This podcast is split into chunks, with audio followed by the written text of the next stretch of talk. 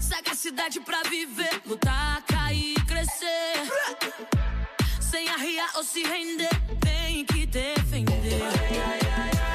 Observar e absorver, com fé no amor, no bem. Se liga no meu proceder, sigo em frente, vou além. Bom dia, boa tarde, boa noite. Meu nome é Fernanda e hoje eu e o Gustavo vamos convidar vocês a pensar e discutir um pouquinho sobre o tema da decolonialidade. A. Ah.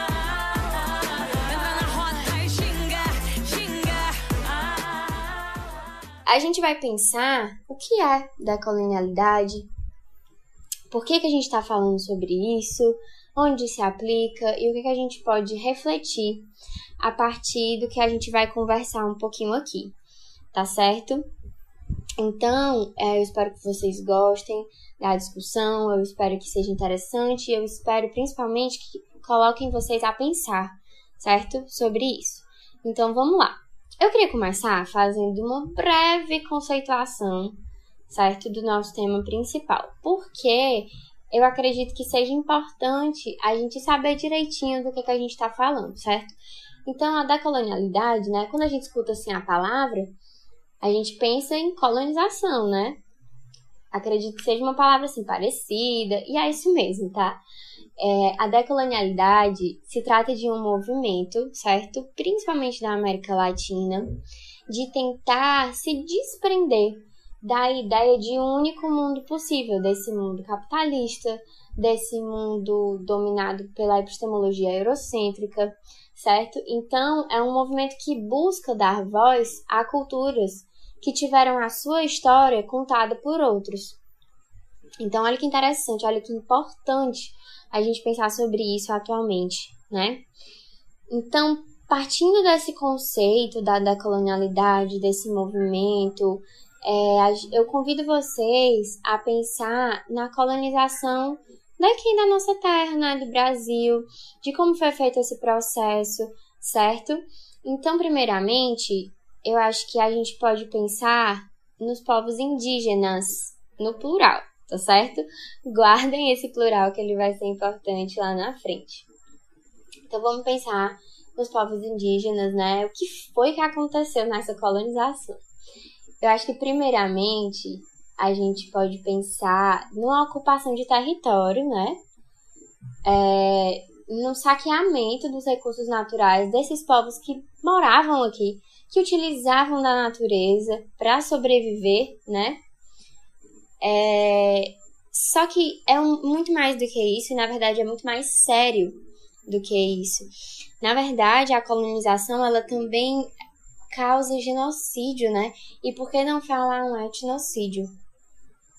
É, ela traz uma imposição do pensamento eurocêntrico, ela traz uma ocupação da mente dessas pessoas que estão nesse território, então ocupa a mente, ocupa a subjetividade e ocupa de uma forma a impor pensamentos, a impor ideias, certo?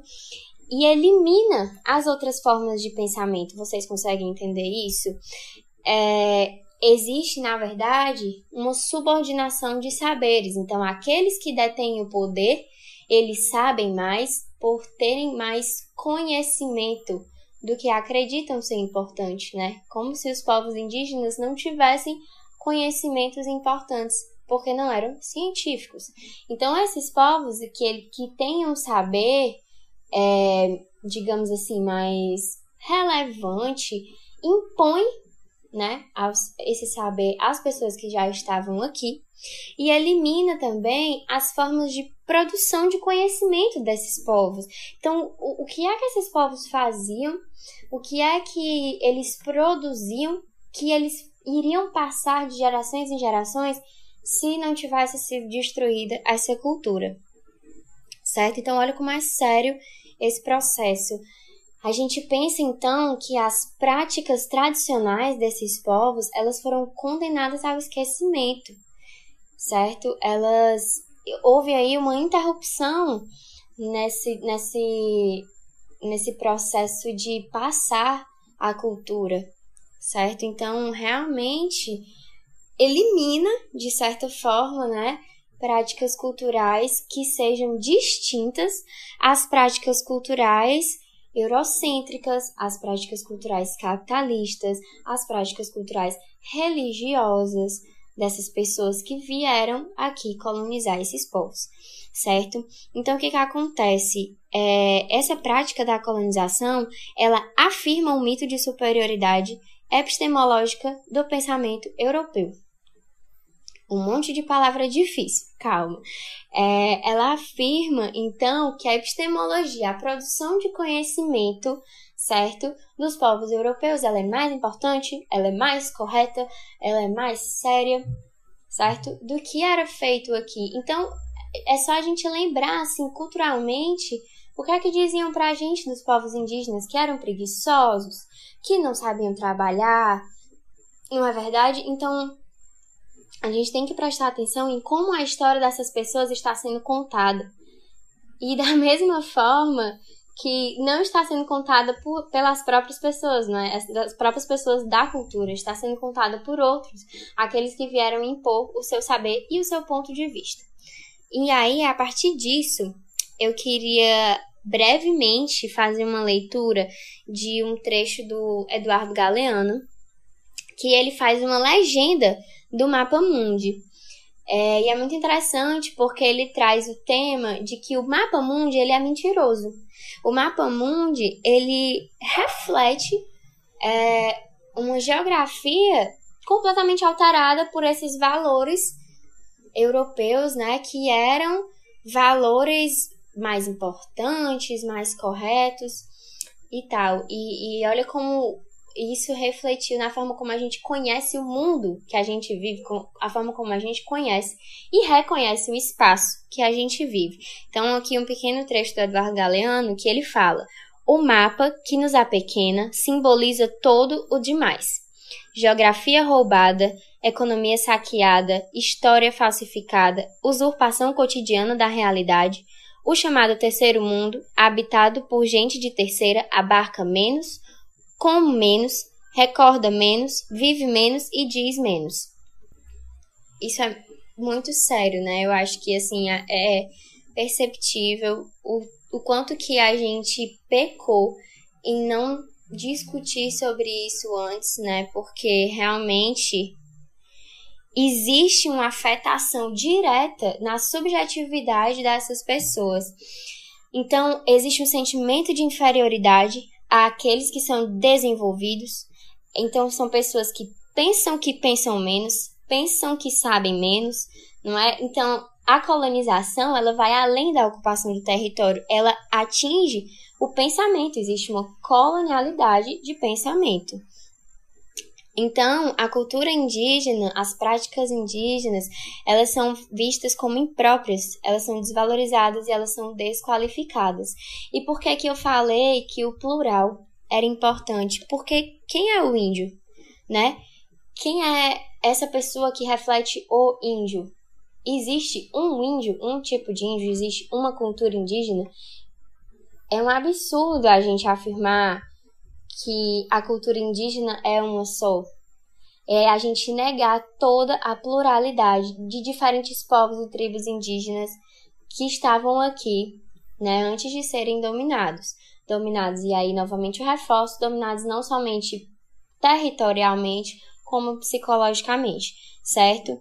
Então, é importante a gente ressaltar que não existe um pensamento indígena, não existe uma cultura indígena, e sim toda uma pluralidade que foi silenciada por muito tempo, que foi anulada por muito tempo, que foi exterminada, assim, por assim dizer, é, por muito tempo. Então a decolonialidade vem como uma tentativa de resgatar, de trazer de volta e de passar esses conhecimentos para a gente passar essa cultura para impedir que ela se perca dentro dessa ótica capitalista, dentro dessa ótica eurocêntrica, que é o que está é, dominando o nosso, a nossa forma de conhecimento, que está dominando a, a nossa vida no sentido geral, as nossas informações, a nossa cultura e tudo isso. Então, esse é o meu primeiro convite à discussão. E agora o Gustavo vai trazer para a gente mais um desdobramento da decolonialidade e que também é muito importante, então eu espero que vocês acompanhem. Se entrou na roda, vai ter que jogar. Pra se manter de pé, você vai ter que dançar. na roda e ginga, ginga. Fé na sua mãe, ginga. Na roda ai, ginga. Ai, fala Gustavo e a gente hoje vai bater um papo é, sobre decolonialidade. E um dos temas muito interessantes e muito caros a, a esse tipo de, de reflexão é a gente abordar é, a questão negra, né? É, pegando aqui um pouco de gancho daquilo que já foi falado, é muito interessante que a gente entenda que o negro, né, enquanto uma instância homogênea, não existe, né? É uma criação. O Fanon ele comenta que quem cria o negro é o branco. E essa essa essa, enfim, esse caráter do negro, né? Essa caricatura também do que é ser negro, ela é construída né, materialmente ao longo do tempo. E desse modo a gente pode repensar também que, por outro lado, existem situações, né, enfim, é, efeitos devastadores na subjetividade dos negros em decorrência dos processos de subjugação, de, de colonização, de escravidão, né? O que acaba refletindo diretamente na, na, no modo de ser, no modo de estar no mundo, no modo de sentir as coisas, de perceber o que está se passando. Isso tem é, influência em todas as nossas relações, né? Mesmo depois que a, que a, é, escravidão acabou, né? Ainda assim a gente vai ver, vai sentir isso é, subjetivamente, também objetivamente, né? Enfim, a gente sabe que é, negros estão associados, né, como alvos de violência é, em boa parte do país e majoritariamente, né, sendo alvo de boa parte das violências, né, a violência do Estado, é, a violência simbólica e por aí vai, né? Então essa essa questão de, de uma saída forçada, né, da, da África para um país em que é, se é regido uma política constantemente é, silenciadora, apagadora, né? Isso tem é, efeitos muito graves em toda a subjetividade, né? Sentimentos de culpa, um medo excessivo, uma sensação de que não se pertence a esse lugar, e por aí vai. São várias as questões que aqui a gente pode listar. Mas uma questão interessante é para a gente direcionar um pouco de um tratamento, né, que seja é, relacionado a isso, né? Como tratar os efeitos do racismo é, numa subjetividade ou em subjetividades negras? Isso aqui também se aplicaria aos povos originários, né? De maneiras diferentes, é claro, e cada é, maneira é de forma única, né? Mas a ideia central é de que dentro de uma relação terapêutica, né? o, o terapeuta ele não pode permanecer legitimando as violências que já ocorrem. Né? É muito importante ter uma escuta atenta nesse sentido.